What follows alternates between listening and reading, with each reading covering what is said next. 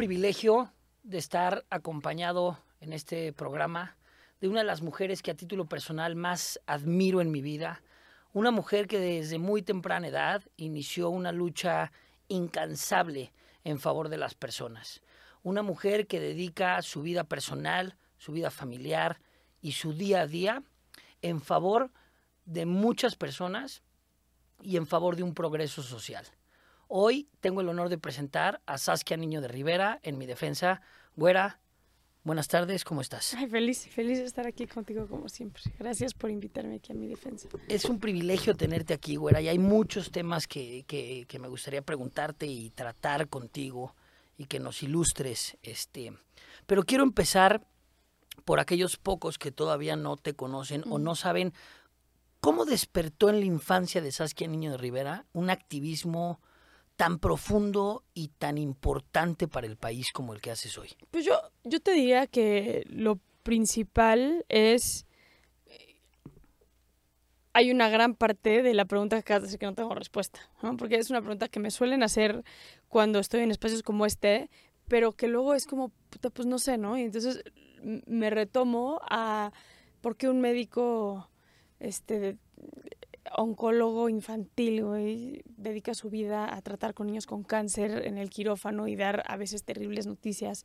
Este, nació así, este, está predispuesta a la genética de ciertas características que tenemos como personas que nos hace escoger cierta carrera porque un biólogo escoge biología. O sea, eh, lo que sí te puedo decir es que somos pocos y creo que, que, que lo puedo decir, somos pocos quienes realmente encontramos como lo que nos apasiona y podemos dedicarnos a eso. Y creo que la diferencia entre que alguien sea muy bueno en algo porque lo ha practicado, lo ha estudiado, este, lo ha trabajado, a alguien más es la pasión que radica atrás del trabajo. O sea, puedes tener a dos personas que sean muy buenos abogados, pero la diferencia de esos dos abogados es si uno ama profundamente ser abogado, al que dice, güey, yo soy abogado porque fue la única carrera que tuve acceso a estudiar o porque mi papá no me dio de otra que ser abogado, este, pero pues ya si me pongo a pensarlo y, y, y, y lo que me hubiera encantado ser es arquitecto. Claro. Este, eso es lo que hace como yo creo que diferencia a una persona de otra en su carrera profesional. Ahora dime una cosa, güera. Eh, una cosa es ser activista, una cosa es eh, abocar tu vida al bienestar de la gente y otra muy diferente es hacerlo en un país como México en 2023. Claro. ¿No te da miedo? O sea, quiero empezar con esta pregunta porque creo que a todos nos, nos, nos genera esa duda en relación a los que seguimos lo que haces. La primera pregunta es, ¿no te da miedo? Mira, el miedo no es un sentimiento que suelo sentir mucho y está mal porque creo que mi, al trabajar tantos años en cárceles y tantos años en temas de injusticia penal, porque creo que hay muchos tipos de, injusticias, pero la, las penales son las que más te destrozan el corazón de alguna manera, ¿no? Eh, digo, no lo quiero poner en una balanza con otras injusticias, pero, pero las que ponen en riesgo la vida, la libertad, las que tratan con tanta violencia, etcétera, esas son las que de repente te pueden eh, eh, romper muchísimo el corazón. Y eso sí va definiéndote como persona, en cómo actúas, en cómo cuidas, este, en cómo te mueves, en qué haces, qué no haces, qué dices, qué no dices. Eh, yo suelo ser muy echada para adelante. También suelo ser suelo ser, y quizá quien siga mi trabajo va a decir algo, obvio no, pero también soy cautelosa. ¿eh? Escojo bien mis batallas y también soy cuidadosa. Algún día mi papá me dijo como, como Saskia, muerta no sirves de nada. Eh, y es una frase que, se, que me acuerdo, o sea, como que esto va a ser que me maten o esto no va a ser que me maten. Y si sí, ¿cómo puedo hacerlo para no tocar tantos jalleos? para que no me maten, ¿no? Este, y tengo, tengo varios ejemplos y quiero como platicarte dos puntualmente. Una, eh, hace unos días tuve la oportunidad de ver la serie, diré la película esta que ya está creo que en los cines, eh, pero Freedom of Sound, ¿no? The Sound of Freedom. Eh, el, creo que en español es el, el sonido de la libertad. Uh -huh. Y me preguntas cómo no te da miedo y algo que pensaba ayer cuando estaba yo viendo la película era, eh, siento que yo sí lo siento más que otras personas, ¿no? Al haber trabajado con pedófilos en mi vida, al haber estado en contacto con muchos pedófilos en mi vida, al trabajar con niños víctimas de trata, este, bueno, sobrevivientes de trata, eh, sí, sí ayer fui como muy consciente de lo que estaba sintiendo cuando estaba viendo esa película y yo veía a las demás personas ahí que quizá pueden hasta cierto momento decir, ay, es una película. Claro. Yo es, ¿no? No mames que mientras estamos aquí sentados este, hay tantos niños que se están robando ahorita y entonces estaba yo pensando en todas las políticas públicas, de todos los niños que, de historias de niños que conozco que son niños de la calle y con un segundo los desaparecen porque no tienen actas de nacimiento o porque no hay nadie que los reclame. Muchas veces. Es ¿no? una película, güera, que trata del, del, del turismo sexual, sexual, infantil. infantil. Y, y- y quiero que hablemos de, de esa película, porque tengo mucho que decir respecto de esa película, y más ahorita que está saliendo. Pero sí, sí, regresando un poco a tu pregunta del miedo, es sí, sí, sí creo que vivo más a flor muchas cosas, porque las he visto en primera persona. Eh, ayer me metí a la, a, la, a la cama cuando llegué del cine y mi hija había decidido eh, dormir en mi cama. Este, Mariel, mi esposa, está en Europa con, con uno de sus jugadores y, y llegué y la jalé y la abracé y lloré Sí, sí, mientras sí. la abrazaba como diciendo, no, no mames, ya sabes, o sea, ¿cómo? ¿Cómo? ¿Cómo? O sea, no tengo ni palabras, eh, por un lado. Y por otro lado también me acuerdo del caso del niño Tadeo, este niño que encontrábamos muerto en el penal de Puebla, y, y pienso en cómo tuve que manejar ese, ese hecho de confrontarme ante el gobernador Barbosa este, y también acompañarme con la solidaridad de los medios de la comunicación y la sociedad civil, que siempre es un volato- volado que te apoyen o no te apoyen Sí, claro. pero desde un aspecto como de hasta dónde estoy buscando justicia en este caso. Y lo que me pasó, por ejemplo, en ese caso fue, dije, necesitamos entender de dónde viene este niño, quién es este niño, de quiénes son los papás de este niño, este, lo mataron para esto, ingresaron droga en su cuerpo, no ingresaron droga, lo usaron para santería, ingresó muerto, ingresó vivo, este, eso, y luego a la vez, cuando estaba en ese desmadre, me estaban llegando 45 millones de casos de están torturando a los, a los, a los PPLs adentro de la cárcel este, para sacar información. Me mandaban videos de cómo estaban madreándose a las personas privadas de la libertad para sacar un poco de, güey, ¿qué pasó aquí? Ya cuando el pedo había explotado. Este, y las mamás me escribían y las esposas me escribían desesperadas y me decían, ¿sabes qué? Ayúdanos porque no se vale cómo están haciendo la estrategia. Y ahí sí me acuerdo que tuve que decir, y, y- y nunca lo he dicho públicamente, pero sí tuve que decir como, en esta batalla hoy no me puedo meter. O sea, hoy no puedo, las recomendé con derechos humanos, les dije, hagan recomendaciones, júntense entre ustedes, este, hagan denuncias ante derechos humanos por tortura de sus este, seres queridos, eh, pero yo no puedo ahora también, y aparte estar Sí, madre, no, es como de, abiertos. no puedes, güey. Sí, o sea, sí, tienes que escoger, porque sí, de repente, y más cuando te vuelves mamá, el miedo sí es un sentimiento que, si bien no sirve de gran cosa, sí sirve para ponerte ciertos frenos que te puedan llegar a cuidar. ¿no? Eh, lo malo del miedo es que luego te paraliza. Eh, y, y quizá el miedo exagerado o el miedo ya de mediano y largo plazo, pues no está tan padre, pero igual y el miedo del momento de decir, ok, si esto no me está generando dolor de panza, si esto me está generando como esta inseguridad, chance y hay que revisarlo dos veces o hay que tratar de ver dónde está generándose esa inseguridad, ¿no? Entonces, sí miedo, no miedo que me paralice y, y- poco miedo. Lo que sí es, siento muchísimo, entonces regresando al tema este, bueno, de, de la película, que es una, es una buena película, no sé si la producción es buena, y bueno, que Eduardo Verástegui está detrás me parece un hombre repugnante, Sí, sí. pero, pero me parece que debe honrarse el hecho de que pusieron en televisión un tema que nadie quiere hablar. Y que y eso es real. No nada más existe. Sí, sí. Hoy, mientras tú y yo estamos aquí sentados, hay millones de niños a nivel internacional que están siendo tratados. Hay sea, los niveles de red criminal que hay respecto a la trata de menores, la prostitución infantil. O sea, te, te, puedo decir las cifras, ¿no? Y para tener un poco de, de contexto, México produce el 60% de la pornografía infantil que se consume en todo el mundo. Produce, o sea, Produce, es decir, o sea, aquí en elabora. México... ¿Y sabes eso qué es? Impunidad. Sí, claro. México, junto con Tailandia, ya en número uno, y te digo junto porque hay encuestas que te van a decir que es México y hay encuestas que te van a decir es Tailandia. Mm. O sea, estamos en el honroso número uno Sí, ¿quién es- de quién- quién turismo es peor? sexual. De quién es, exacto. Del turismo sexual infantil. ¿Y eso qué quiere decir? Que un chingo de gringos, un chingo de canadienses, un chingo de europeos, que saben que si en sus países cometen este delito, las posibilidades de que los detengan son mayores, vienen a México, tienen relaciones sexuales con menores de edad y se regresan impunes a su país. Y eso es terrible porque eso habla justo de algo que tú y yo hemos hablado toda la vida, de, de años de amistad que tenemos, de la ausencia de Estado de Derecho que hay en este país.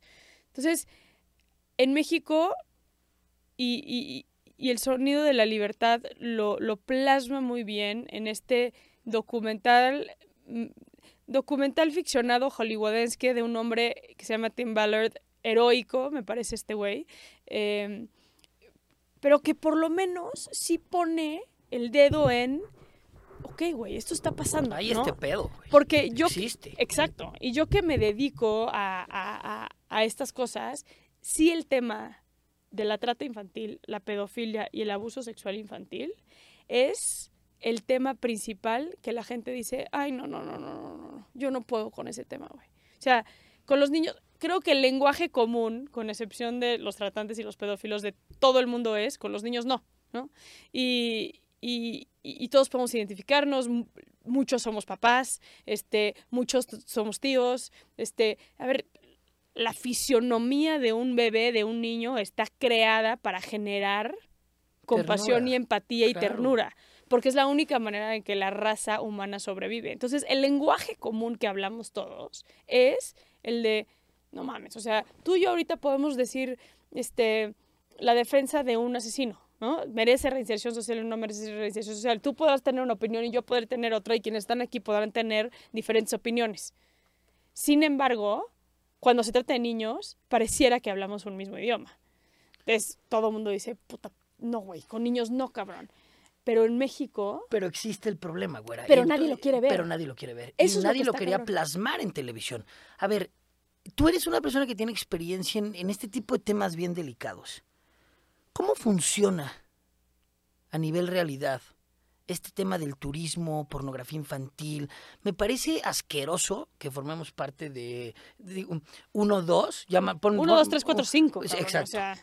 Este, y creo, güera, que sí, la impunidad es una parte, pero la otra parte que te quiero preguntar es, ¿y la sociedad, güey? Sí, porque al final la prostitución, ponle infantil o no infa- infantil, es un tema de basic economics. O sea, ¿no? Oferta-demanda. Oferta-demanda. Entonces hay hombres especialmente, también mujeres, porque hay que decirlo, también mujeres, pero en su gran mayoría eh, son hombres quienes solicitan esta acción.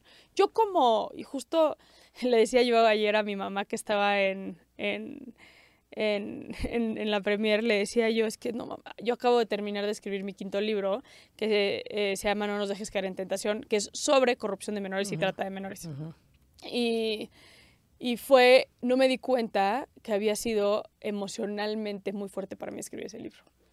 ¿Por qué? Porque como me dedico a esto, a veces no me doy cuenta cuando es como de, ey, ey, ey, ey, ojo, güey, ¿no? Hasta que eh, un día Mariel me dijo, mi esposa, me dijo como, amor, ¿estás bien? Como, ¿qué pasa? Me di cuenta yo que estaba durmiendo de más, este, estaba siendo como muy poco tolerante. Foquitos rojos. Es- es- muchos focos rojos que dije, ok, ¿qué pasa? ¿no? Y, y sí fue justo cuando terminé de escribir mi libro que dije, ok, este tema no, hasta ayer, antes de que empezara la película, le dije, mamá, apenas veo la luz al final del túnel de mi mini depresión este, por escribir este libro, cuando ya estoy sentada aquí enfrente de esta película. Y si algo te deja esa película es la sensación de no te puedes quedar callado, ¿no? Claro. No te puedes quedar con los brazos cruzados, ¿no? Y de hecho, este, eh, Tim Ballard, eh, quien dio unas palabras este, ayer, eh, también Eduardo, pero no citaría jamás Eduardo, pero Tim Ballard, quien me parece que es el hombre principal de este, de este proyecto, eh, lo dijo ayer, ¿no? Como, ¿y, y ahora qué, cabrón?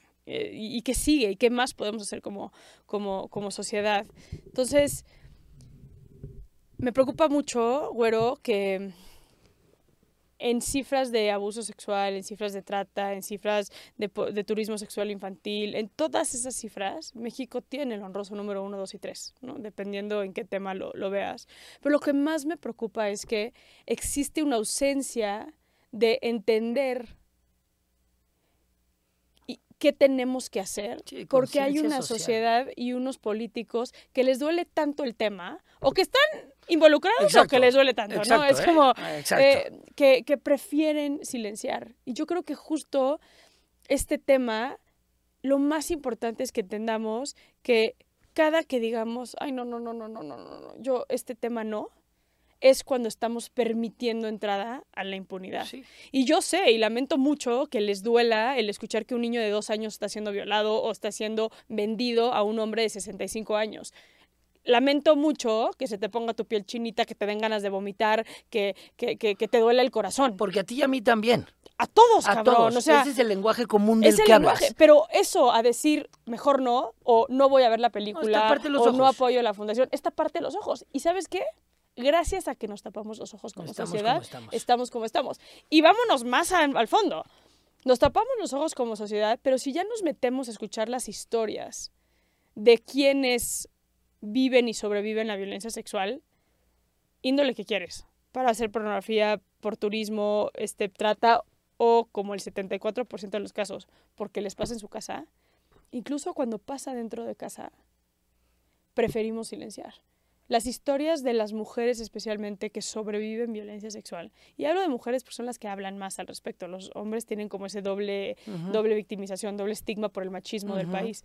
Pero al, al, al hablar de, de, de estos, de estas historias y cuando hablas con estos sobrevivientes y con estas sobrevivientas, siempre es como, le dije a mi mamá, le dije a mi abuela, le dije a mi tía, le dije a mi maestra, no me creyeron.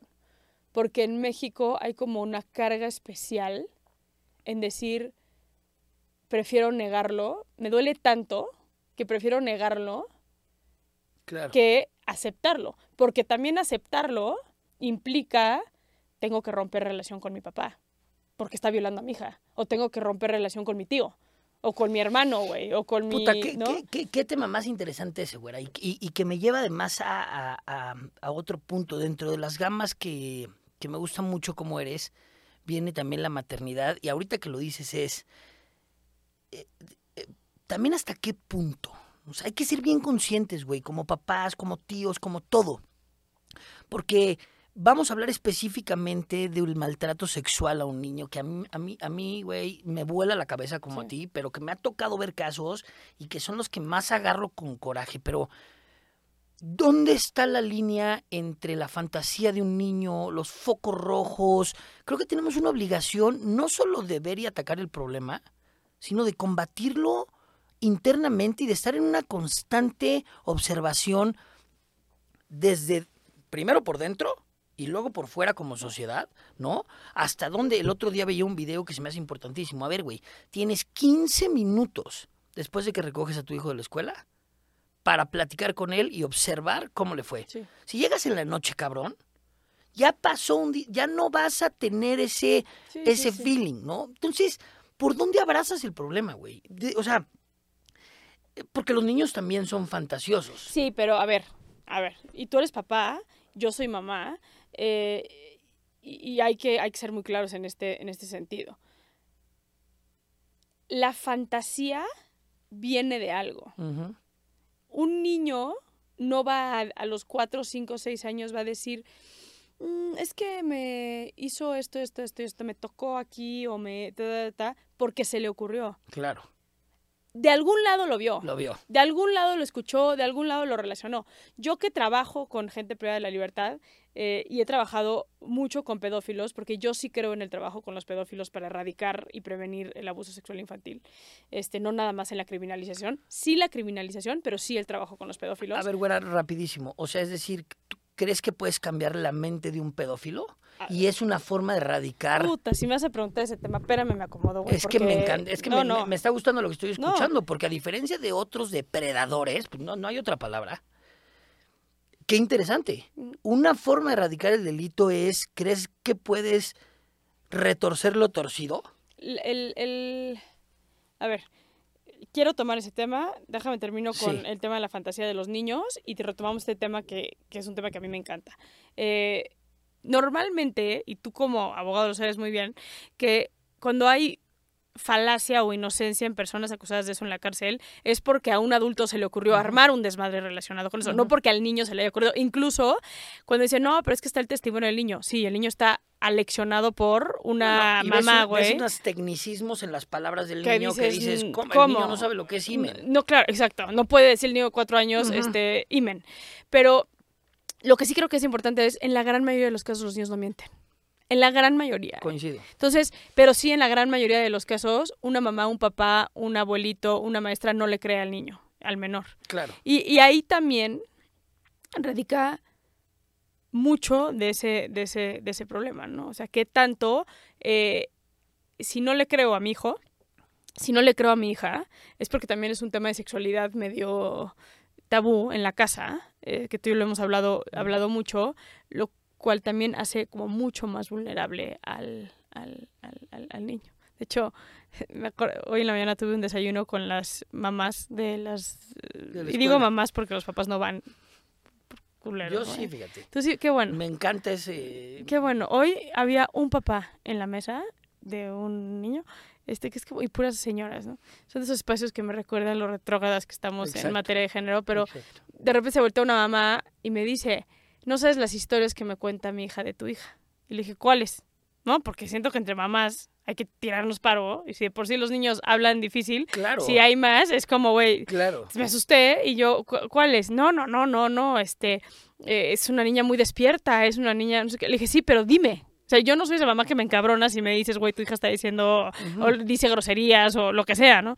Y dijo, no, es que a mi hija le estaba haciendo un niño cosquillas y Pía llegó muy enojada y le gritó al niño, no la puedes tocar. Su cuerpo es suyo y no le puedes estar tocando nomás. su cuerpo. No sé qué, ya sabes. nomás. Y entonces me, dice- me, me dice la mamá medio nerviosa, como, no, es que, este, entonces llegó mi hija a la casa diciendo es que su cuerpo es suyo, que no sé qué, y yo por dentro, qué bueno, güey. De nada. O sea, qué, bu- qué- qué bueno, De ¿no? nada. Y, y- y- y- igual exageró mi hija porque le estaban haciendo cosquillas, me vale madres. Claro. Sí, en mi casa sí hay conciencia de eso y todo el tiempo, y Pía todo el tiempo me dice, mamá, ¿verdad que nadie me puede tocar, mamá? Nadie, nadie te puede tocar, o sea, eso no lo vamos a, a- poner en, en discusión. Pero creo que ante el tema de la sexualidad en general, y por eso se ha hecho eh, tanto en, en- en- materia de, de- de violencia sexual infantil, es, es este tabú, güey. De, de no creer, de no crecer. Y de no decirles, ¿no, decir güera? nada. Es como, o sea, de no, o sea, digo, ya que eres papá, como que ves ejemplos o ves temas como hasta qué punto, fíjate lo, lo, lo- lo- o sea, lo importante que se convierte esto, ¿no? Hasta qué punto te sigues, per- sigues bañándote con tu hijo, con tu Sí. hija, hasta qué punto les hablas abiertamente de la sexualidad, porque sí creo que parte del problema generacional que tenían nuestros papás era no tratarnos como personas, ¿no? Claro. Eh, lo hemos platicado un sinnúmero de veces. A los niños, tú, a, a tu hija, le hablas impresionante, como si fuera un adulto, tu esposa igual, Manuel igual, y eso creo que es la primer semilla. Sí.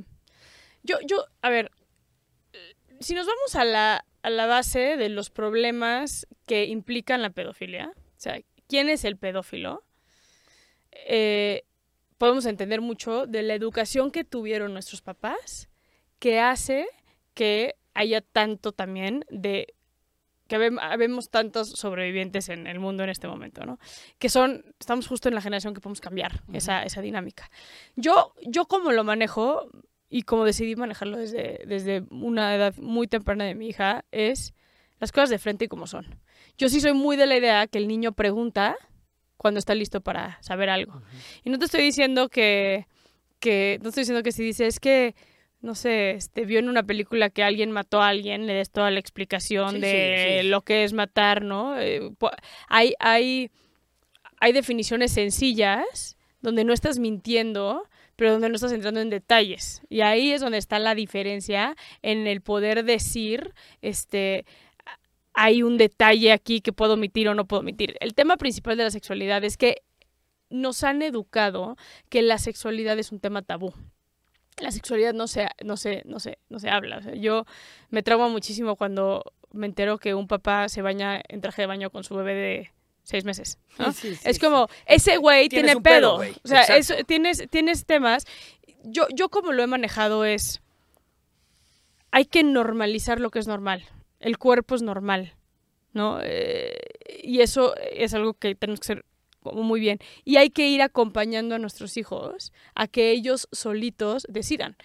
Mi hija, toda la vida, porque me acuerdo que en algún momento Manuel me dijo, ¿en qué momento me dejo de bañar con Pía? Y le dije, en el momento que Pía ya no se quiere bañar contigo. Claro. Punto. O sea, va a llegar un momento donde Pía diga, yo me voy a bañar sola. Adelante, perfecto.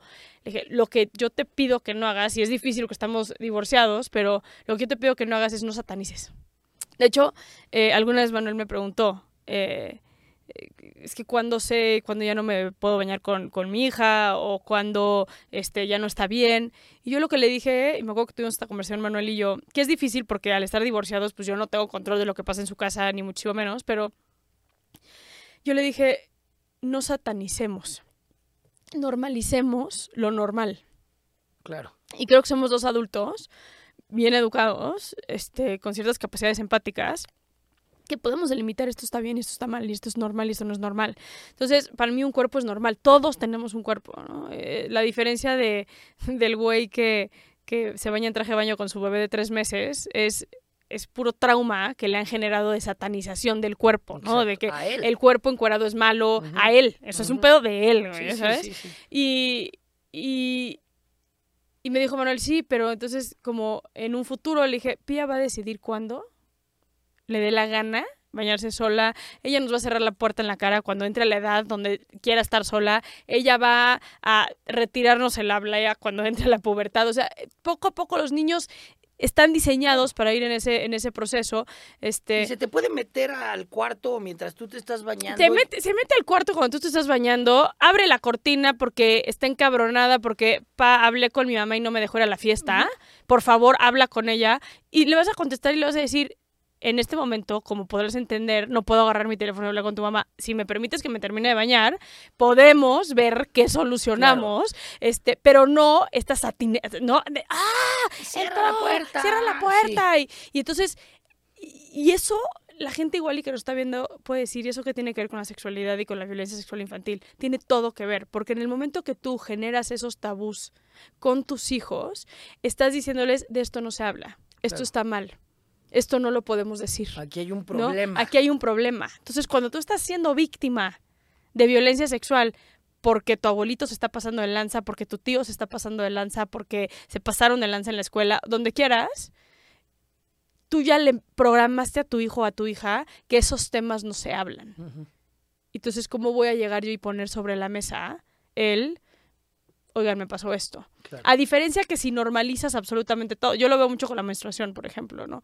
Este, yo desde que todos los que somos mamás sabemos que ya ni nuestro tiempo en el baño es nuestro, ¿no? O sea, cuando eres niño chiquito, dices, güey, voy al baño, tengo cinco minutos para estar sola, agarras tu celular y ta, ta, Ta, sí, ya sabes. sí, sí. Y de repente estás en el baño y tienes a la chamaquiza ahí en el, en el, eh, preguntándote cuánto te vas a tardar, este, ¿no? Cualquier mamada. Y es como, ah, eran mis cinco minutos de libertad. Pero yo, por ejemplo, cuando Pia era muy chiquita y a mí me estaba bajando, yo veía que ella se aso- como que era como, ¿no? Y, y- y agarraba yo no sé, la toalla sanitaria o lo que sea. Y cuando Pia tuvo la conciencia de entender que eso era algo diferente ¿eh? a lo que pasa normalmente cuando vas al baño, Preguntó. preguntó. Ya. ¿Qué, mam? Las mujeres, cuando cumplen cierta edad? Es que, o sea, y fue hasta los cinco años. Y a mí me va a pasar, cuando seas más grande, te va a pasar, ta, ta, ta. AOC. AOC. Me ¿no? encanta eso y que se no te acabó. anticipas, güey. Esperas porque el niño va a estar listo para hacerte la pregunta. Y te la van a hacer. A Y todos los va a llegar, ¿no? Y No hay que estar adelantes. preparados. Si está viendo algo raro, tú ya te diste cuenta que está viendo algo diferente ya. Espéralo. Ah, Yo sí veo muchísimo ante la gran plática que hay con respecto a la sexualidad en la casa y muy enfocado también a proteger a mi hija, eh, más yo como sobreviviente de violencia sexual en la infancia, es el día de, de mañana que estoy haciendo todo para que eso, para que mi hija no sea una cifra más de este país, que, que sé que las cifras están altísimas, una de cada cinco antes de los 15 años, eh, pero que por lo menos si llegara a pasar algo, con la naturalidad con la que se habla de todo en mi casa, mi hija puede llegar a decir, pasó esto, Sin encima sumarle vergüenza, sumarle eh, eh, miedo, sumarle todo lo que ya conlleva la violencia como tal, ¿no? Entonces, creo que eso es muy importante, ¿eh? que, que, que, que, lo hablemos, porque si no, ahí es donde termina pasando. ¿Cuántas historias no conocemos de gente de nuestra edad y más grandes que terminaron en redes de trata? porque en su familia era tan conservador todo y no se hablaba de absolutamente nada y no las dejaban a las mujeres especialmente este, hacer absolutamente nada, que a los 16 años normal, hormonas normal, se terminaron enamorando de el pendejo que resulta que pertenece a una red de trata. Esas son las historias de las niñas de trata. ¿Cómo llegaste a enamorarte del güey? Es que estaba hasta la madre de, mi casa o, o, yo no sabía. Yo no, a mis 16 años no tenía ni idea que esto es sexualidad, que esto es violencia sexual, que esto no está bien o esto está mal, eh, porque cuando hablamos de sexualidad y de sexo puntualmente con los, con los, con los niños, esa misma satanización, ese mismo lugar donde le enseñas a tu hija, especialmente como mujer, como mamá, le enseñas a tu hija el esto es la dignidad sexual, esto es tu derecho como mujer, como, ¿no? Este, es con el mismo dignidad con la cual se van a relacionar con su, con su pareja. Porque si no, tu omisión es verdaderamente grave, güera es que las ni siquiera analizamos las consecuencias. Y no te estoy hablando del turismo sexual, porque sé que estábamos hablando de la película. No estoy hablando del niño que se roban y, y, del pedófilo que termina chingándose al niño porque compró a un niño, por ejemplo. O sea, te estoy hablando de una problemática aún más grande en México, en México, que es 74% de los casos de abuso sexual en el país son por parte de una familia directa, de un familiar directo. Entonces, sí lo quiero dividir como, como, muy claro porque ese 74% está en nosotros bajarlo.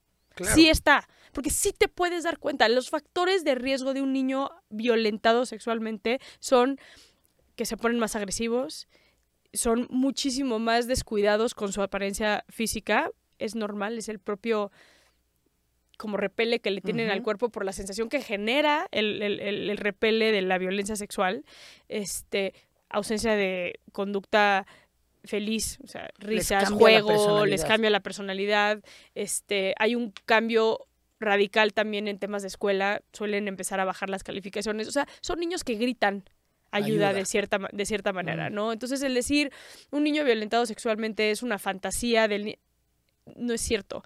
Y desafortunadamente, el que nosotros como adultos aprendamos a romper las barreras de la cultura machista, conservadora, etcétera, etcétera, etcétera, que nos ha dado el país naturalmente y la cultura naturalmente de la cual venimos, sí, sí, sí tenemos un reto en esta generación de romper esas cosas. Sí, sí le tenemos, ¿no? ¿Cuántos papás o cuánta gente que nos está viendo ahorita dice, güey, a mí me apavora el día que me diga mi hijo cómo se hacen los bebés, ¿Qué le voy a explicar? ¿Qué le voy a decir? ¿Qué le voy a...? De hecho, justo en la mañana partiendo de, este desayuno que tuve con las mamás este, de, los, del salón de mi hija, eh, hablábamos de la diferencia, ahorita que está como muy de moda, los talleres de sexualidad para, para padres y para niños. Yo he visto como una gran diferencia en dos tipos de talleres. Uno es el taller únicamente para los papás y uno es el taller para los papás y para los hijos. Y lo que yo critico, y mira que hay talleres increíbles, muy bien hechos, pero yo haría una pequeña modificación que es, ¿quién le va a hablar de sexualidad a tu hijo? ¿Va a ser un tema que se habla en la escuela? ¿Nada más en la escuela? ¿Y aquí en casa no se habla? ¿O quién va a educar y quién va a empoderar a su hijo? Eres tú mismo para que tú seas también esa fuente de confianza, ¿no? Entonces, esos talleres que es como de y se divide en dos, el taller de sexualidad, uno para papás y otro es para los niños.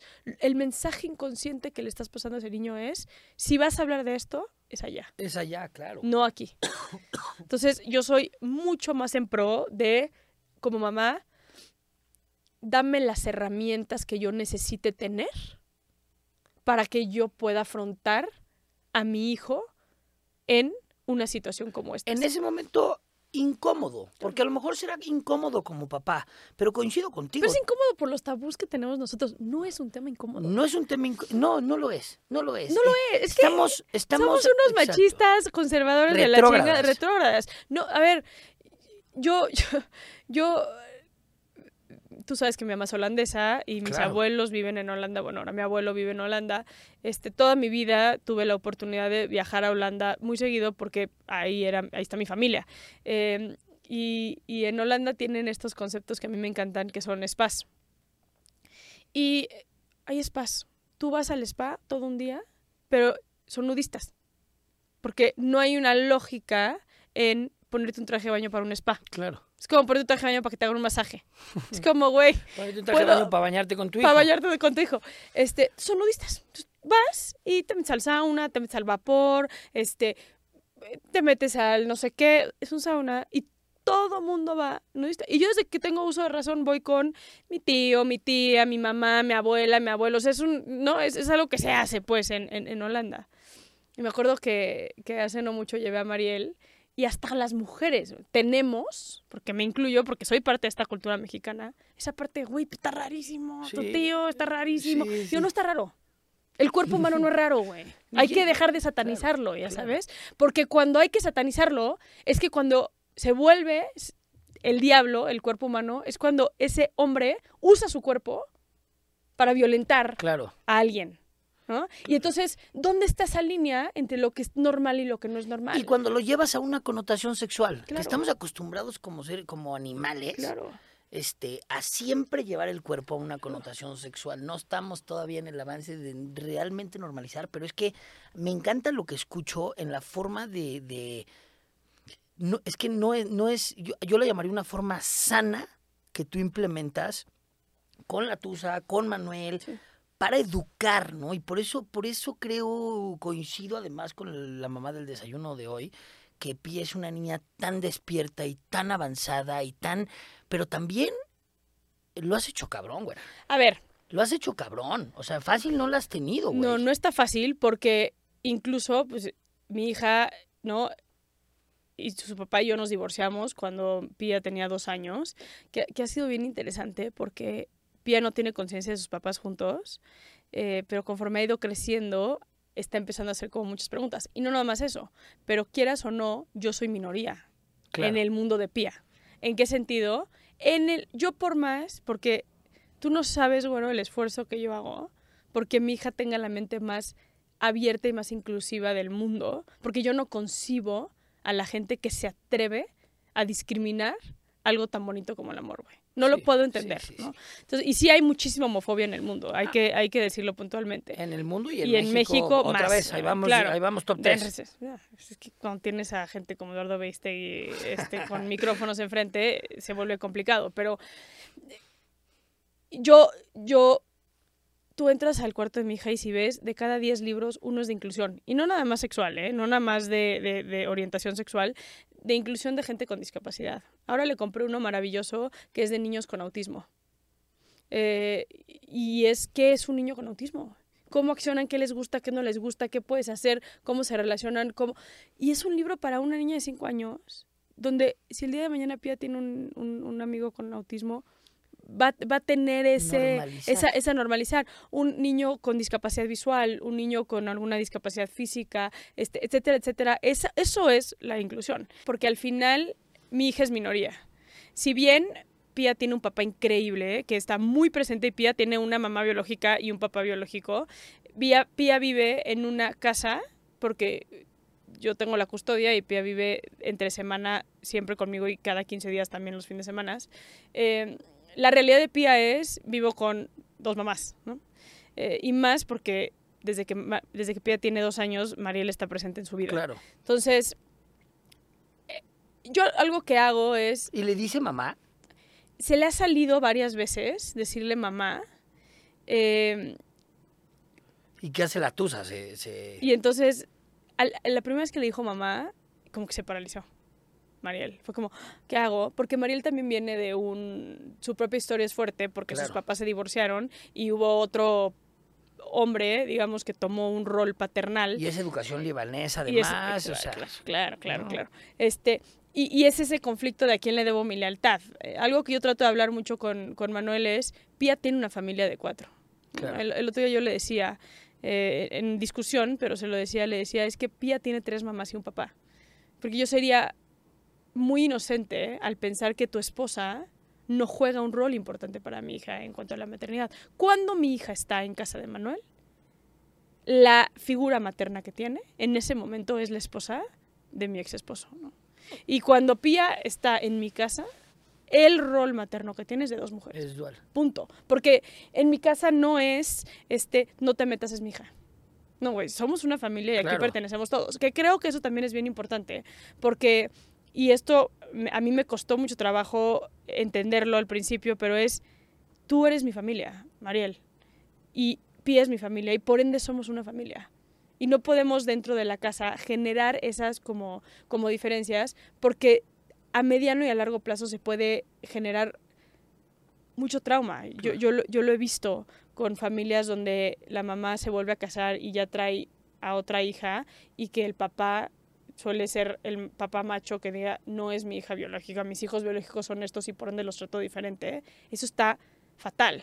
Y, y de hecho me costó un poco de trabajo convencer a Manuel de eso porque Manuel era mucho como de pie es mi hija y yo soy quien no Claro. determina todo de mi hija en mi casa hasta que le dije eso va a ser un problema el día que tengas más hijos con tu esposa actual eh, y que haya esa diferenciación. ¿Y por qué es inocente, como bien lo dices, pensar que puedes estar con tu pareja, por ejemplo, en el caso de Mariel, y que esta no va a jugar un papel importante en la educación de Pía? Es que, a ver, hablar de la diversidad es, es hablar de eso, ¿no? Mucha gente cuando dice hablemos de la diversidad, automáticamente se va al tema LGBT. Y, y no, cuando hablamos de la diversidad es qué tipo de inclusión, de educación inclusiva generas en tu casa. Yo, por ejemplo, cada que viajo o cada que voy a una librería, le compro libros de inclusión a mi hija. Ahora le compré uno padrísimo de, de autismo, tiene mil libros que tienen que ver con eh, discapacidades, de las que quieras, eh, de la comunidad LGBT, por supuesto, especialmente ahorita que está como muy el tema de los niños trans y todo eso, eh, identidades no binarias, etcétera, etcétera.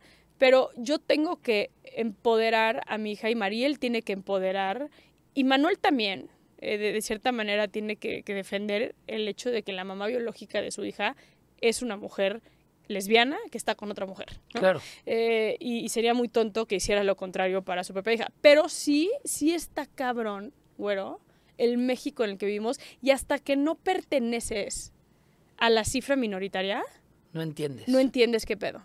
Yo lo vivo con Pía. Pía va a una escuela sumamente inclusiva. La metí a la escuela más inclusiva que conocí. Es tan inclusiva la escuela que va Pía que quienes pertenecen a un a una cifra minoritaria tienen prioridad en ingresar a la escuela que Ah, la persona nor- normal, por decirlo entre comillas. ¿no? Eh, aún así, en los tres años que lleva en esta escuela, Pía ha sido la única niña en su salón con dos mamás o con dos papás. En la generación hay más, pero en su salón es ella y 17 niños más que siempre hablan de mamá y de papá. Y cuando son chiquitos es más complicado porque es mamá y papá y juntos en la misma cama. En la misma cama, en la misma casa, en la misma todo. Ahí vamos, a lo que, a lo que nos venían educando. Aquí, ¿Has tenido algún problema? Nunca- De, de discriminación, o sea, porque como que muchas veces cuando se estuvo discutiendo el tema de la adopción entre dos parejas del mismo sexo, siempre las personas que se quedaban sin argumentos era como, ¿y qué va a pasar cuando tu hijo te diga, puedo ir a la casa de tal persona que tiene dos mamás? O sea, en este México sería iluso y tonto pensar que esta educación retrógrada machista no se ha impregnado de ciertas familias a los niños. Yo quiero saber si tú has tenido una experiencia, como punto número uno, y como punto número dos me gustaría saber si la llegases a tener, ¿qué harías? a ver, alguna vez vi una película que me encanta, eh, que se llama Beneath Her Mouth, que es una película romántica lésbica divina, eh, de dos mujeres que se enamoran.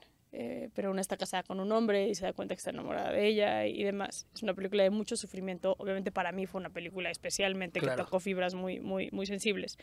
Pero al final de la película eh, están sentadas en el parque ya en libertad y o sea, pudiendo ser ellas y vivir su amor y la chingada. Perdón que les arruinen la película para que la quieran ver, pero eh, una de ellas le pregunta a la otra, este, a la que es lesbiana de toda la vida, pues, le dice, ¿cuál es tu historia de salir del closet?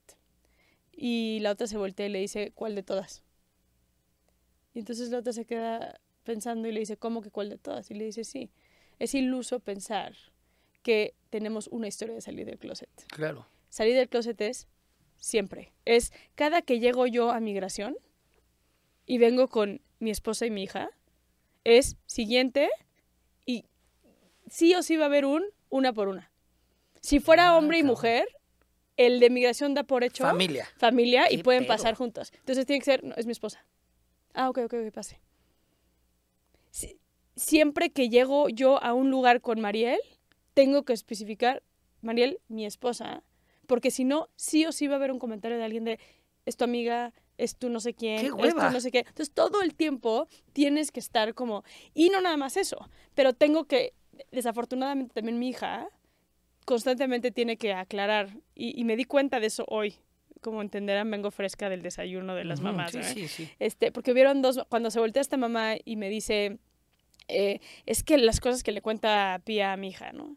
Y entonces se voltea a la otra y dice, sí, a mi hijo también Pía le ha contado mucho, que su mamá está casada con Mariel, con la Tusa, y que su papá está, cansada, está casado con esta mujer, que, que, y que se casaron así, y que ellas se casaron así. Y entonces mi hijo me pregunta, pero ¿cómo mamá? La mamá de Pía está casada con una mujer, y entonces Pía tiene dos mamás, y entonces, no, pero entonces todas, ¿no? Pero ya le expliqué, ya le Sí, sí, expliqué. claro, claro, y yo, súper, con la única que están teniendo esta conversación es conmigo. Claro. Nadie más tuvo que explicarle a su hijo nada diferente del, más que yo. Y, y- y más que ustedes a sus hijos por la existencia de mi hija dentro del salón.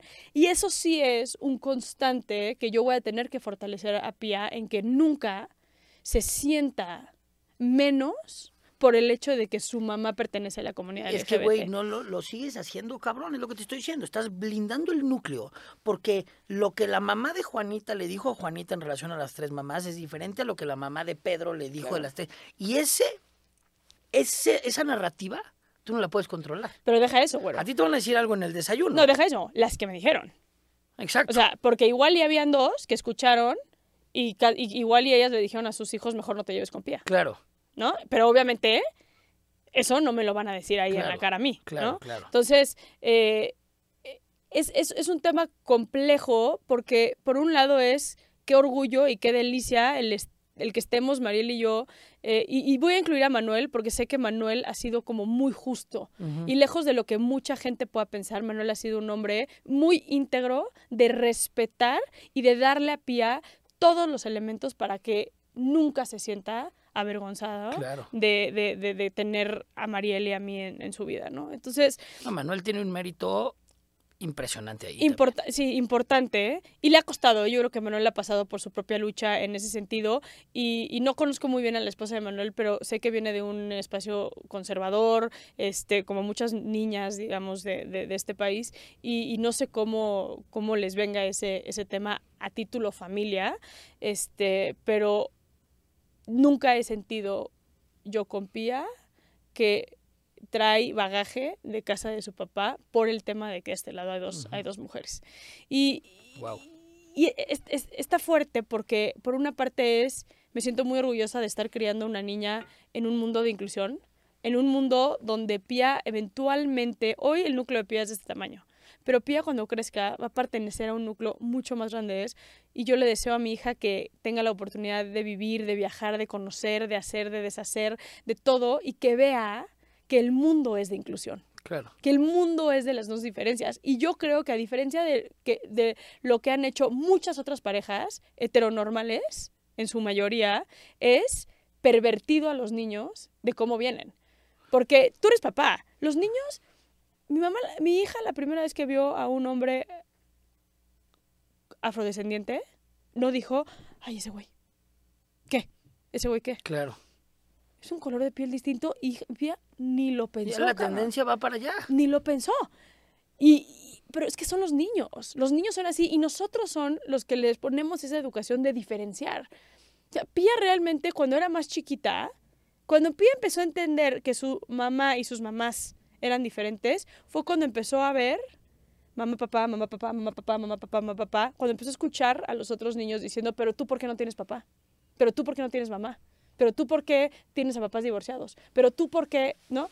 Esa mierda viene de la casa de los, de los, de los, de los niños. Absolutamente, pero otra vez, Saskia, estás blindando para que el día de mañana que Pía se enfrente a ver a un niño con algún tipo de enfermedad o algún tipo de discapacidad, no le genere a ella algo que al final termine afectando a este niño. Claro. Porque nos pasaba a nosotros, era como no nos decían nada de un, de un afrodescendiente, o no nos, no nos hablaban de niños con autismo, o no nos hablaban de niños con síndrome Down. Y a la hora de verlo, como niño, en un aspecto natural e inocente, preguntabas, cuestionabas, te paralizabas y al final eso le genera al otro niño y a la propia familia. Qué importante meter la inclusión a la familia a, a título general. Para Meter- allá vamos. Sin duda, hay que meter la inclusión y hay que ser bien conscientes de cómo metemos la exclusión. Porque en nuestra cultura, te voy a dar un ejemplo que ahorita que te, te escuchaba hablar, me di cuenta. Pía, en casa de mis papás eh, hay una señora que lleva toda la vida trabajando con mis papás que les ayuda y tiene un hijo de la misma edad que Pía. Y pues, obviamente son bebés, no pandemia, pero tenían año y cachito cuando llegó la pandemia, entonces fue justo cuando me divorcié, entonces yo viví en casa de mis papás durante un rato con Pía y pues ahí estaba también este, este chiquillo, ¿no? Él es el mejor amigo de Pía, pero el mejor amigo, ¿eh? O sea, hoy tú le dices a Pía quién es tu mejor amigo y te va a decir es Ángel. El tema, Pía no conoce de clases sociales. Pía no conoce de lo que implica el valor de tener o no tener una casa en una zona o tener una casa un poco más grande o un poco más chica o tener una casa con alumbrado o no tener una casa con alumbrado o tener una casa con piso o no tener una casa con piso. Este, ella no conoce nada de eso. Para ella, Ángel es su mejor amigo y se acabó. Esos factores sociales se los vamos metiendo a los adultos. Se los vas metiendo, sin, sin querer. Y, y ahí es donde el, el- el menor empieza a generar esa misma discriminación que le están enseñando a los papás. Claro. O sea, los niños vienen neta, neta, neta, neta, neta, bien inocentes. Con el tema de los niños trans, por ejemplo. Yo sé que ahorita hay como mucha discusión en cuanto a favor o en contra de los niños trans.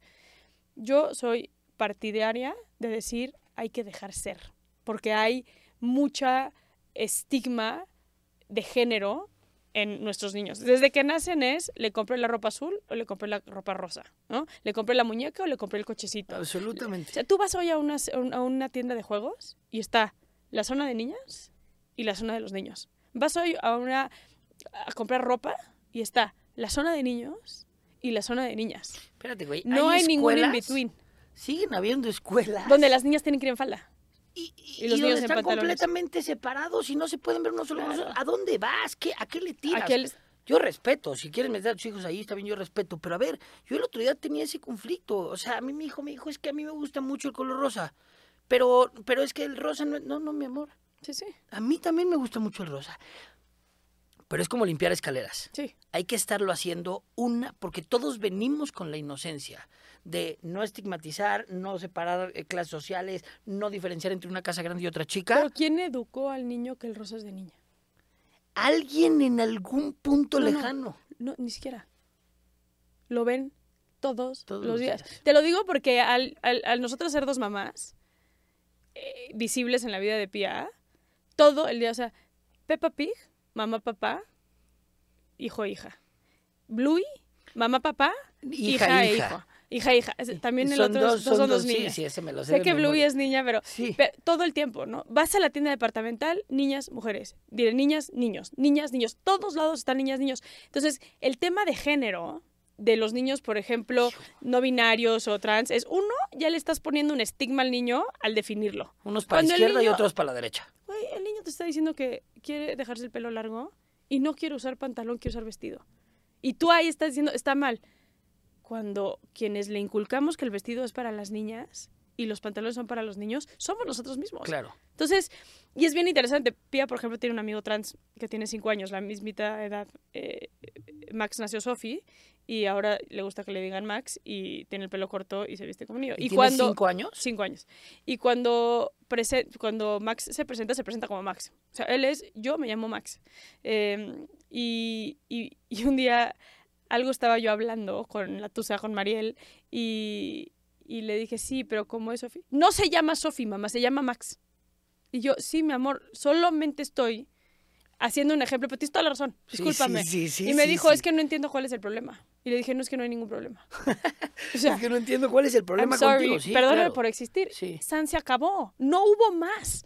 Pero les metemos tanto a los niños y pocas veces nos metemos a reflexionar cuánto de la carga que traen de prejuicio nuestros hijos está implementada por nosotros y no vienen fabricados de esa manera los niños. Porque no vienen fabricados no vienen, de esa manera. pero, pero a ver, digo, entiendo quienes habrá que les genere mucho ruido el tema del niño trans, pero habrá también quienes al final del camino quieran proteger a su niño de 5 años o a su niña de 5 años de una sociedad que no está lista, güey. Sí, pero ese, ese, ese es como la escucha chafa de papás homofóbicos de, este, yo tengo muchas amigas, justo de mi edad, que cuando salieron del closet las mamás lloraban, ¿no? Y cuando lloran las en mamás... En el desayuno en Polanco con sus amigas lloraban, güey. Sí, es que le contaban a las amigas, ah, ¿no? Claro. Porque imagínate ese tema. Era pecado. Pero la angustia máxima, que es una angustia pinche y es una excusa para tus emociones reales es, es que no quiero que sufras. Güey, a ver. Eso es lo que dices. Y vámonos a, las cifras, ¿eh? hermano. ¿Sabes cuántos niveles de violencia intrafamiliar hay en parejas heterosexuales? No, no lo vas a proteger, no lo vas a proteger toda la vida, güey. Pero aparte es un absurdo, o sea, es un miedo pendejo el pensar que tu hijo va a sufrir por el hecho de, de, pertenecer, que es un poco, regresando al tema de Pia, es lo que te digo, yo tengo de dos, sí Pia se va a tener que enfrentar a dar explicaciones. Sí, Pía se va a tener que enfrentar a niños que van a venir educados de su casa donde el estilo de vida que tienen las mamás de Pía no es el estilo que les favorece en ciertas casas conservadores, eh, conservadoras. ¿no? Sin embargo, también estoy fortaleciendo una niña que va a sobresalir y vivir claro. en una sociedad mucho más grande que México, que es el mundo, donde tenemos que llegar a normalizar ese tipo de, de, cuestiones, donde ya sea 100%. En México apenas hasta el 2021, 2022, 22, fue cuando se legalizó en todo el país el matrimonio igualitario. Apenas estamos dando 2022, cabrón. O sea, hay cuando yo decidí casarme, hay países, hay estado, había estados donde yo no me podía casar. Hoy tuve que tener una reunión con, soy parte de YGL, que es Young Global Leaders, eh, del World Economic Forum, y vamos a tener el primer summit eh, en Dubai. Carajo, hoy tuve que tener una junta para ver si puedo llevar a Mariel al summit. No, puedo llevar a, a, Dubai creo que sí, pero en Abu Dhabi creo que te metes en pedos. No, no, en Dubai también te metes en pedos.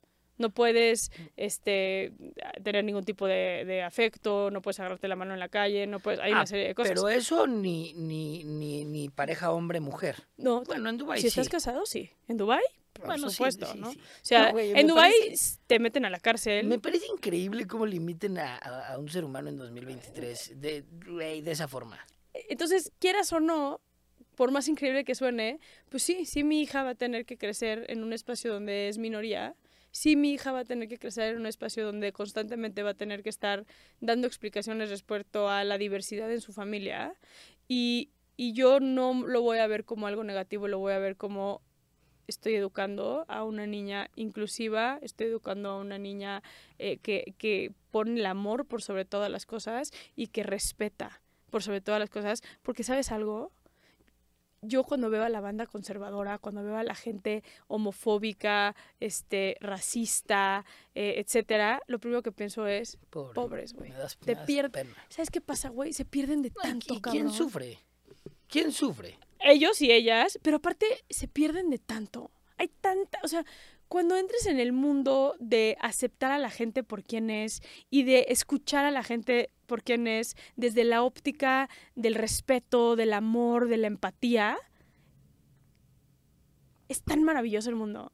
Y no te estoy, no, me malentiendas, no estoy diciendo el mundo de los de la comunidad LGBT es maravillosa. No, el mundo de la de una o sea, persona de- con una religión distinta a la tuya, Claro. con un pensamiento distinto a la tuya, con un con un con un con una mentalidad distinta a la tuya, ¿no? Vamos a usar un ejemplo distinto, güey. Eh, ¿Cuántas mujeres en México? Vamos a Monterrey, ¿no? La típica chava regia en Monterrey que es como yo le dejo de hablar a mis amigas cuando se divorcian porque se vuelven un güey, riesgo para mucha- la familia. Me da mucha para risa que siga existiendo eso, güera. Fuera de pedo me da, o sea, me Pero con las chavitas de 25 años. Me pongo nervioso porque me genera, me da mucha risa. Yo lo he escuchado. No mames. En ple- ¿Cómo? Es Yo lo he escuchado. para en- la sociedad. ¿Qué, cabrón? ¿Cómo? Cuando en, en, en, en- en- en Guadalajara, en Monterrey, Sí, sí, sí, cuando se divorcian, cuando están todas casadas, todo bien. Si una se divorcia, ella ya es un riesgo para los esposos. Ah, porque ya alguien agarró huevos. Por un lado, alguien ya agarró huevos y por el otro lado, pues está soltera. Mala influencia. No, no, Mala influencia. no, güey, no, es que- Y tercero, también las mujeres, esposas, es igual y mi esposo ve un área de oportunidad para pintarme el cuerno aquí, ¿no? Entonces mejor, mira, a la divorciada hay que sacarla. Cuando mames, es que eso No, pasa no, hoy en día, Eso pasa O sea, en, en, en, en, en septiembre de 2023. Tal cual. Y entonces, algo que a mí me, me, me, me trastorna muchísimo es esa gente, ¿eh? Se pierde de tanto, güey. Porque el mundo es tan maravilloso. Sí, está muy Y cabrón.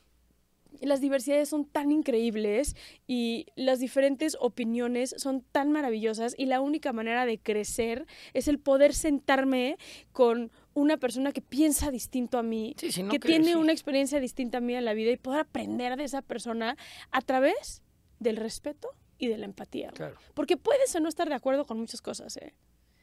pero no tienes derecho a no respetar y a no ser empático. Y eso, esos, esos son los dos valores que le estoy inculcando a mi hija y que creo que va a ser una mujer de bien. Güera, me encanta y además te, te- neta te admiro un chingo por cómo, cómo lo haces, cómo lo hacen, está muy cabrón. Y, y- y déjame poner un, un- un punto y aparte a este tema, porque hay, hay demasiados temas que me encantaría preguntarte, pero este era uno muy importante. Lo que tú haces,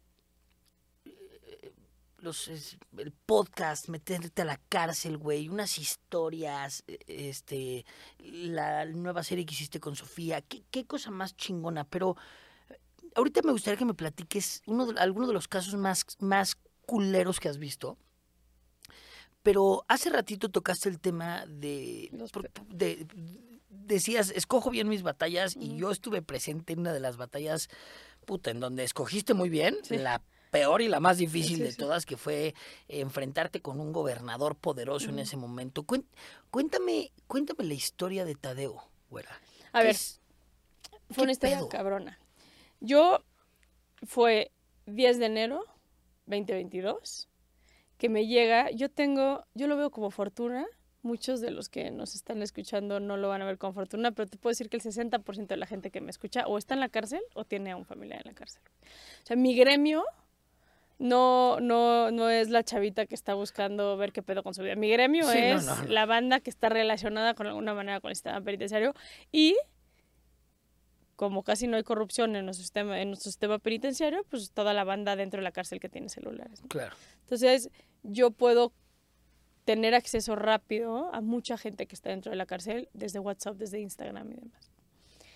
Me llega un comunicado, no era un comunicado, era como, sí, un comunicado, pero no venía ni siquiera como con logo de nada, o sea, estaba shady, eh, yo no me sentía muy bien, este, estaba, me acuerdo, estaba como acostada en el sofá, eran como las 8 o 9 de la noche, y leo y dice, encuentran a bebé muerto en el penal de San Miguel, Puebla. Yo, güey, ¿cómo? En un basurero. Y yo, lo primero que pensé fue, alguien lo fue a tirar afuera de, o sea, en, en la, en el patio penitenciario, sí, sí, pues, sí. hay un basurero y ahí alguien depositó un bebé muerto, ¿no? O un bebé y el bebé se murió, o sea... y Entonces lo primero que hago es abro mi Instagram, porque lo subo al chat de la fundación, y les digo, brothers, ¿qué pedo con esto? Y entonces José Pablo, quien trabaja en, quien vive en Puebla, que es mi director general adjunto, eh, me pone, güey, al parecer sí es cierto. Entonces dije, espérense. pongo en mi Instagram. Banda del penal de San Miguel, repórtense. Y en 15 minutos tenía yo a cuatro cabrones presentes. ¿Qué ocupa? ¿no? Sí, sí, sí. Este, sí, es, es, un, es un superpoder que tengo, la verdad. Y, y, y entonces le dije, confírmame que hay un bebé muerto en el penal. Ahí entendí que estaba dentro del penal. En efecto, Lick, eh, lo encontraron hoy en la mañana.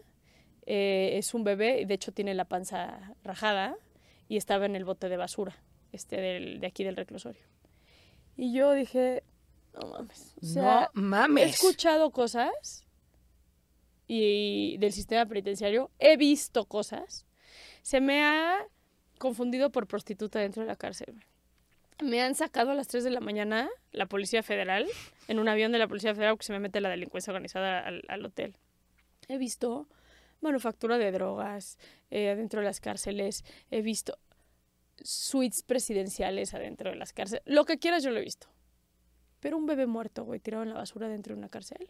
Eso rebasaba cualquier cosa No, sí, no. que yo pude haber visto, entendido, trabajado, o sea, cualquier cosa.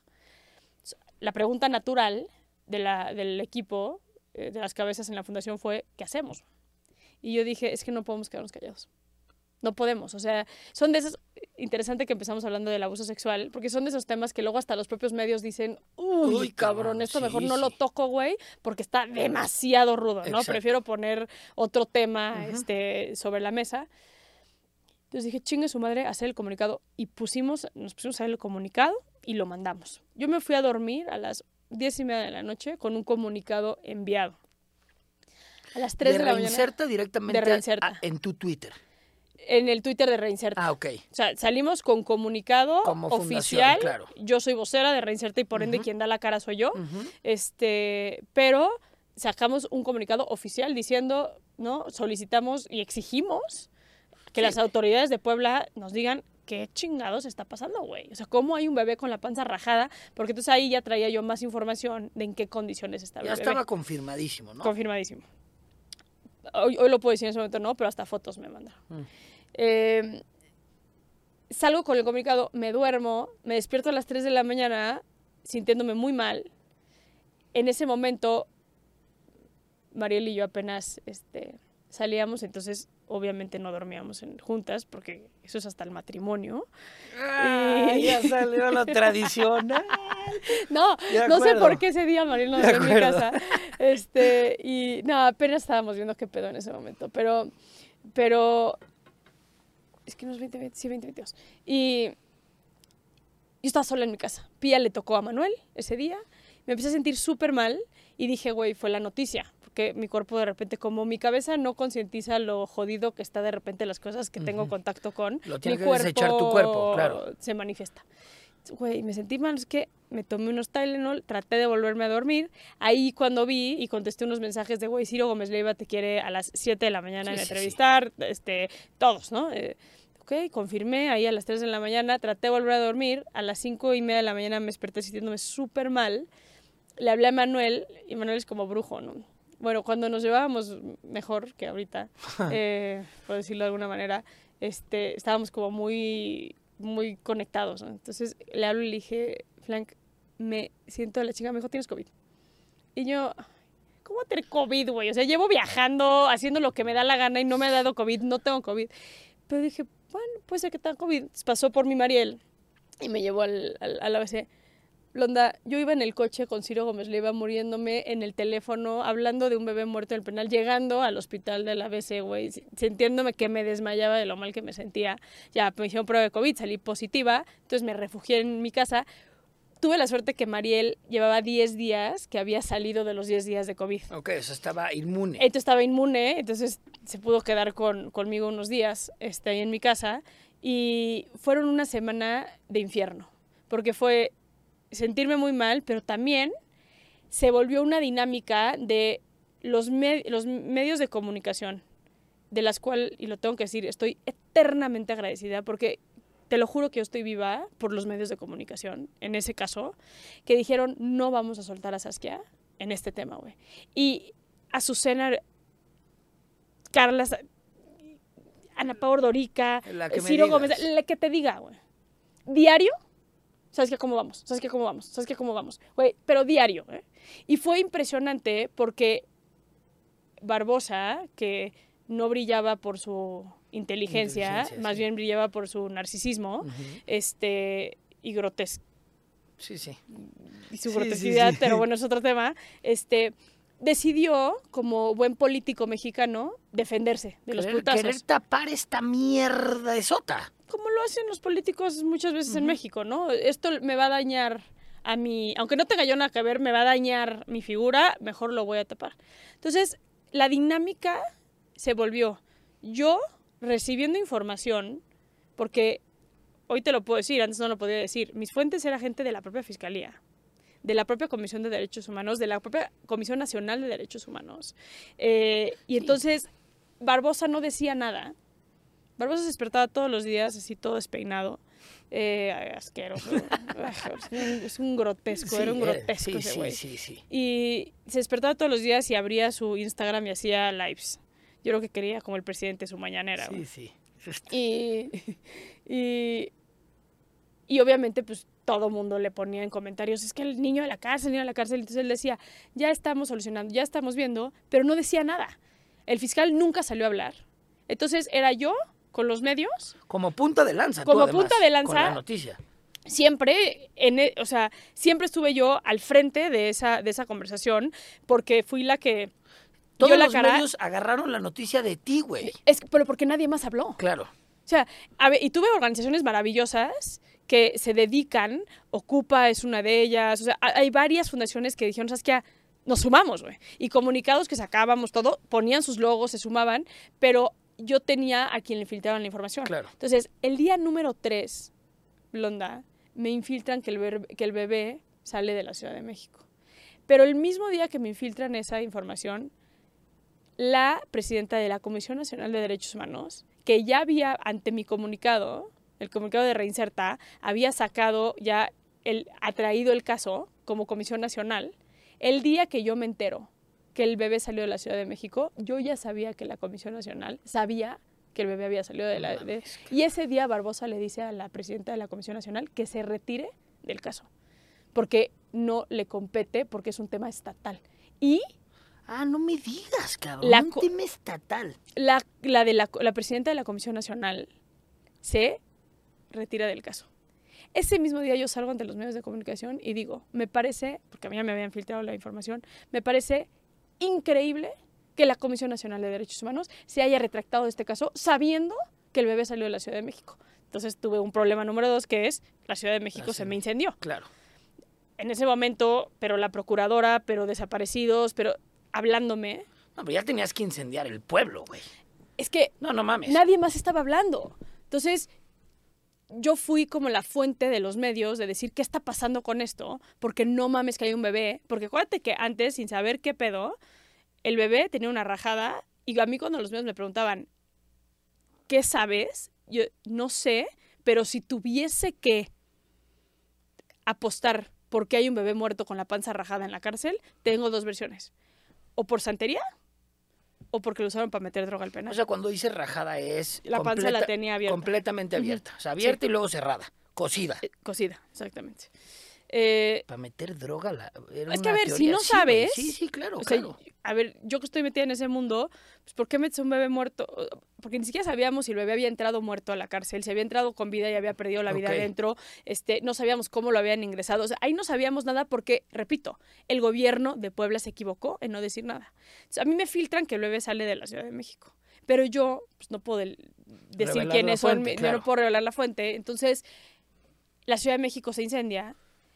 A diferencia de Puebla, muy bien la Ciudad de México porque sale ante los medios de comunicación y dice, porque los medios, ¿sabes qué acaba de decir? Que el bebé salió de Puebla. Y la, propia procuradora de la Ciudad de, de México, Ernestina Godoy, salió y dijo, no tenemos conocimiento de que el bebé haya salido de acá, no tenemos ningún tipo de comunicación con el gobierno de Puebla que indique que el bebé haya podido salir de Pero acá. vamos a investigar. Pero a mí más me cabronó, porque hoy lo puedo decir, en ese momento no, yo tenía una foto del bracito del bebé que traía una ficha de que había estado en México, en la Ciudad de México. No mames. Entonces, a mí me habla, entonces me entrevistan. Tú viéndolos mentir flagrantemente Pero- con pruebas, no, es que no mames. Impresionante. impre- no, fue, ha sido yo creo que de mi vida la semana más fuera de sí de mi vida. O sea, hoy la recuerdo y es total.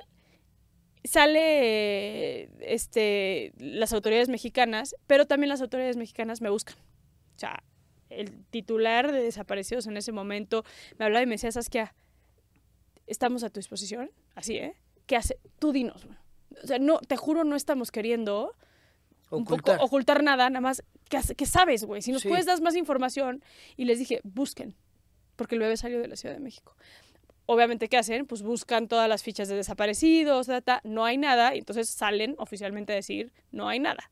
Yo me acuerdo que ese día dudé por primera vez de mi fuente. Dije, güey, donde ya me estén queriendo chingar y me estén mandando información que no sea para deslegitimizarme o lo que sea, No mames. tuve, ahí sí tuve como, como dije, güey, ya, se acabó, o sea, se, Se acabó, acabó esto, todo. se acabó todo. Y se acabó esto que en ese momento yo decía, antes muerta Sí, que para atrás. para que para atrás y antes muerta que sea este caso uno más de la lista de casos inconclusos en México. Porque si yo detesto algo con todo mi ser, es que vivimos en un país donde los políticos tienen una verdad y la sociedad tiene otra Claro. verdad. ¿Por qué? Porque se nos alimenta tole con el dedo muchas veces y no se nos dicen cosas. Cosas tan sencillas como por qué se cayó el helicóptero donde iba la gobernadora de Puebla Claro. recién nombrada o qué pasó con los 43 nunca se o qué pasó con Colosio. O sea, esas cosas es como, no, no mames, ya sabes, Sí, que, sí, sí, que, sí. Que, que pesa más la perversión que el que podamos hablar con la verdad. Porque en México no existen políticos que se atrevan a decir, me equivoqué. Claro. O fue una decisión incorrecta, la retomo, lo arreglo. Y es increíble porque somos humanos, ¿no? Claro. Total. Ese día sí dije, puta madre, ¿no?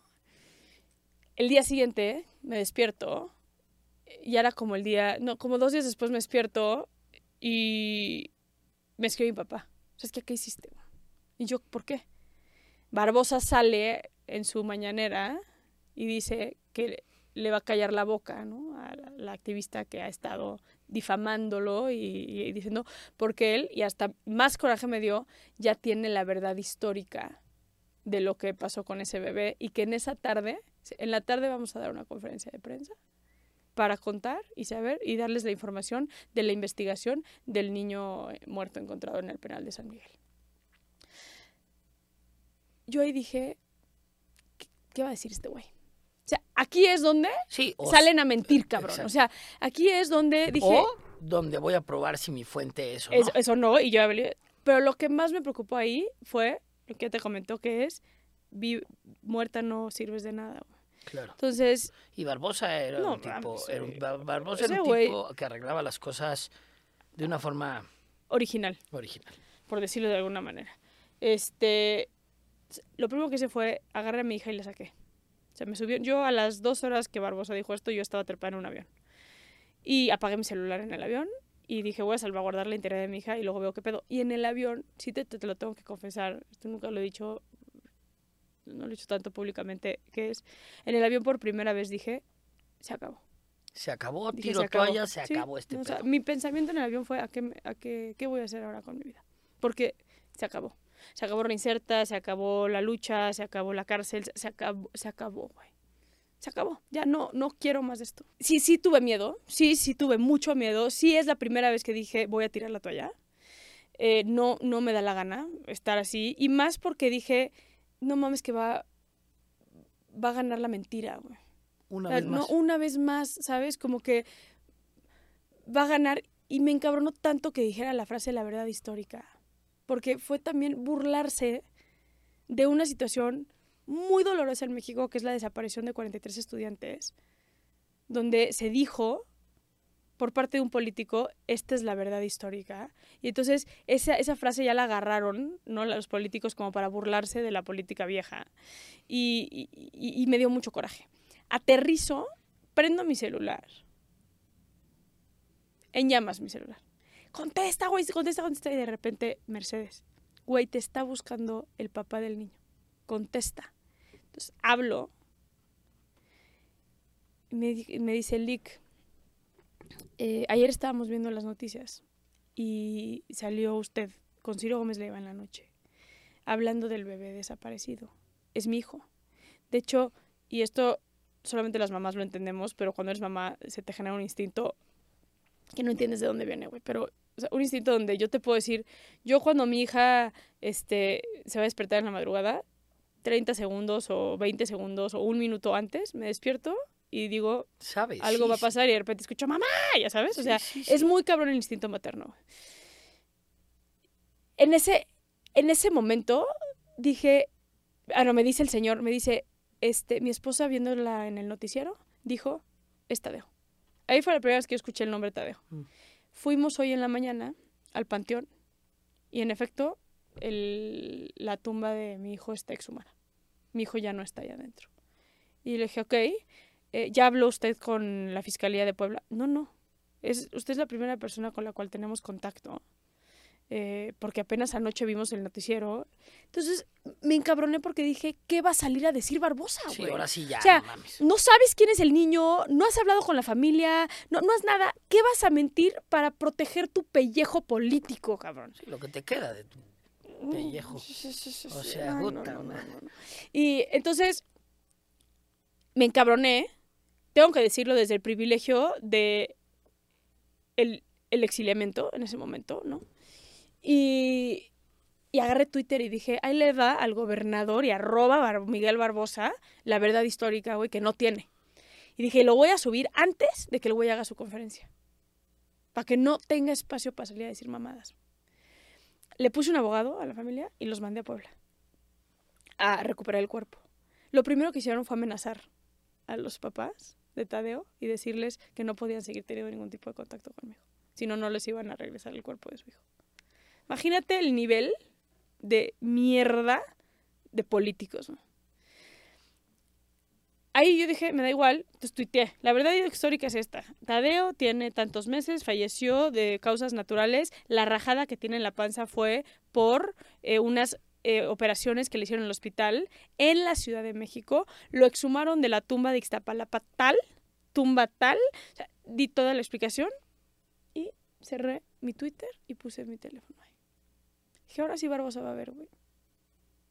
¿Cómo está este pedo, cabrón? Porque no le va a mentir a la sociedad mexicana ante un caso así. Perdón, un bebé tirado a la basura, muerto adentro de una cárcel, no es algo que haces a un lado Sí, para no. cuidar tu pellejo político, no. cabrón. Y la verdad es que recibí mucho apoyo del gobierno de la Ciudad de México, eh, empezando por Claudia Sheinbaum y Omar García Harfuch. Este, y tú sabes que yo soy apolítica, Ujú. pero yo hablo bien de la gente que merece hablar bien Claro. y mal, de- y sin importarme si son de qué partido político o así. Eh, salimos, la fiscalía no dijo nada, y hasta que se le entregó el bebé a la familia, salió la fiscalía a decir, ya se le entregó Efectivamente. el bebé y básicamente le hicieron copy paste a mi tweet este de lo que pasó y quién era Tadeo y ta ta ta y bueno la Comisión Nacional de Derechos Humanos ya nunca tomó el caso cuando ellos sabían que el bebé había salido de La la Ciudad de México de Derechos porque si yo Rosario sabía que el bebé salió de la Ciudad de México entonces ya no es un tema estatal ya es un tema que abarca dos estados no, y por güey. ende ya es un tema de la Comisión Oye, Nacional güera, pero ¿y qué fue? es un tema de santerismo. El, el penal de San Miguel, eh, los penales de Puebla eh, son una mierda. Están en autogobierno absoluto a la fecha. Eh, y lo que pasó fue que eh, el digamos que el padrote dentro de la cárcel, la madrota que le dicen, este, porque chistoso, a los jefes de dormitorio le dicen las madrotas en la cárcel, hombres, eh, era santero, este, de hecho ya lo trasladaron, tengo entendido, a un penal federal, no sé si lo regresaron, pero lo trasladaron a un penal federal, era un tema de santerismo. Y sí, hay todo un negocio de, de robo de cuerpo y de partes de huesos y demás de las tumbas. Está muy, muy, muy, muy. Muy cabrón. Gracias a, a el caso Tadeo, eh, en México se legisló este para proteger mejor los los los los los, los, los cementerios eh, y gracias al caso Tadeo se aumentó el presupuesto también para los cementerios Y gracias al caso Tadeo, un político como Barbosa no se salió con, con la, suya. suya. 100% y, y pudimos regresar el cuerpo a la familia, la familia la Ciudad de México se portó de maravilla, eh, eh, pagaron el nuevo funeral del, del, chiquillo en otra tumba, yo ya fui al, cementerio, ya lo bardearon todo, este, de hecho muy cagado porque también eh, mucho al penal de Catepec y si quien ha ido al penal de Catepec sabe que cuando estás llegando a Chiconotla, eh, justo en la recta que te lleva, que desemboca en el penal, es un cementerio gigante. Y cuando pasó el caso de Tadeo, como a los cuatro o cinco meses fui y ya estaba una pinche barda, sí, sí, cual sí, reclusorio en el cementerio. otro reclusorio ahí, pues. Sí, sí, sí. Este, pero está, está bien, ¿no? Al final eh, es todo un, un, un, un, mundo muy cabrón. Es ese, impactante lo que ves en los reclusorios, güey. Es lo más cabrón. Eh, Te voy a decir, los reclusorios... viviendo en una coladera, güey. Sí, eso está durísimo. El chavito, el señor... Eh, o sea, una coladera. Es que adentro de la cárcel hay un grupo, este, les dicen las chinchillas, chinchillas creo que les dicen, no me acuerdo bien el nombre, pero les dicen como chinchillas, son los que, que son eh, como los marginados de la propia cárcel. La gente que viene en situación de calle, la gente que tiene cierta enfermedad mental, que no tienen, mucha gente que no tiene ciertos, cierta educación eh, de, de, de, bañarse, de aseo personal, etcétera. Entonces, los propios, como hay hacinamiento en los penales, los propios internos, las propias personas privadas de la libertad, los sacan como este güey no va a dormir en esta celda. Claro. Está, este güey no. Entonces, en las, las cárceles son una sociedad en chiquito. Yo por eso estoy fascinada con las cárceles de la, de, del mundo. La sociedad mexicana. Del mundo, ¿eh? Ah, o sea, okay. ¿cuál? bueno, sí, de las, de, las, de las que tienen cierta ingobernabilidad porque permites que se, que se genere cierta sí, dinámica, no, ¿no? Danesa, no, no, no, no, no, no, o sea... no, 100% no. Pero tú vas a una cárcel y es la sociedad en chiquito, güey. En chiquito. O sea, si, si, si, si tienes la capacidad de ver más allá del delito, Es la sociedad en chiquito. Y entonces estaba yo un día caminando en el exterior norte y de repente me dicen, ¿ves esa coladera que está ahí? Le digo, sí, la tuvimos que sellar porque había un señor que vivía allá adentro. Y yo, ¿cómo? ¿Un PPL? Sí, un PPL que estaba, que está aquí interno. Eh, de hecho, ahorita lo vas a ver porque ahorita es su hora de alimento y fue por su alimento, pero el güey ya lo sacaron porque la historia es que el director estaba caminando adentro del penal y de repente ve que un güey sale de la coladera. Y el güey, el director, ¡ah, fuga! Ya sabes. Y el güey tenía abajo sus cobijas, sus cosas personales, todo. O sea, el güey, en vez de meterse a la celda en las noches, se metía a la, a la coladera del reclusorio norte. Entonces la mandaron a cerrar, pero el güey, pues sigue siendo discriminado seguramente de la celda. Entonces el güey pasa, y tú vas al reclusorio norte y ahí lo vas a ver sentado junto a la coladera. Echándose cosa, su porro. Qué locura, güey. Y, qué locura. ahí valiendo es, es, es me, te voy a decir una cosa, bueno, me considero muy afortunada de poder tener dos cosas. Uno, tres. Uno, la esposa que tengo y la hija que tengo, el ex esposo que tengo, eh, para poder crear y educar en conjunto la, la educación eh, eh, y la familia que, que, que, que, va con mis valores y mis uh -huh. principios. Dos, tener la fortuna de haber encontrado mi pasión en el sistema penitenciario. Y tres, tener la capacidad de poder ver más allá del delito. Porque en México hemos confundido la justicia con la venganza. Y si logramos entender que si vemos más allá del delito, y ya en otro espacio tendríamos que hablar del perfil del pedófilo, -huh. ya no lo tocamos, pero, pero, y sé que se nos está acabando el tiempo, pero el poder ver más allá, la cárcel es un espacio que cura una sociedad. Si tenemos la capacidad de entrar y de aprender lo que hemos hecho mal en la sociedad, vamos a hacer que menos gente termine en la cárcel. Es. Y si hacemos que menos gente termine en la cárcel, quiere decir que hay menos gente siendo víctimas de delitos. La cárcel no, no es el fin, güey. No, no es, no el, es fin. el fin. Y no, no nada más no es el fin, pero muchas veces es el medio de vida para mucha gente. ¿Qué sigue para Saskia? La verdad no tengo ni idea. Estoy como en una etapa de mi vida donde estoy queriendo hacer cosas diferentes, afrontándome a mundos muy culeros, güey. O sea, a veces es como regresenme a las cárceles, ya sabes. Sí, o sí. sea, esto no. Es, tengo el podcast de penitencia que lo hemos ya querido salir, pero hay ciertos temas donde no hemos podido salir puntualmente todavía. Este, estoy ahora desarrollando y tengo la oportunidad de trabajar para desarrollar eh, series de televisión. Eh, ahorita estoy haciendo tres, de hecho, que estoy feliz porque son proyectos que van a poner en, plan, en pantalla. Eh, casos que creo que deben de quedar en la historia, para que no olvidemos. Y eso me hace, me hace muy, muy feliz. Em, y, y, explorando algunas cosas. Estoy en una etapa de mi vida de una crisis profesional interesante, donde pensé que lo tenía todo resuelto, pero no.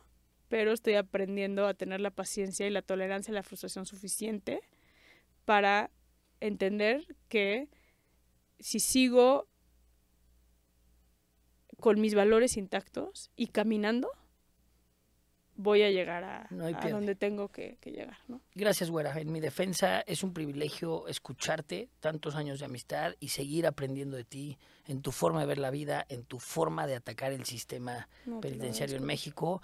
Y sigue, no pares porque seguimos aprendiendo. No, te lo agradezco mucho y para mí es un honor. Eh, aparte que te quiero mucho y somos amigos de muchos años, este, eres un hombre disruptivo, eres un hombre que está rompiendo muchos eh, paradigmas, eh, a diferencia de lo que la sociedad puede decir. Entonces eso es importante. Gracias, güera.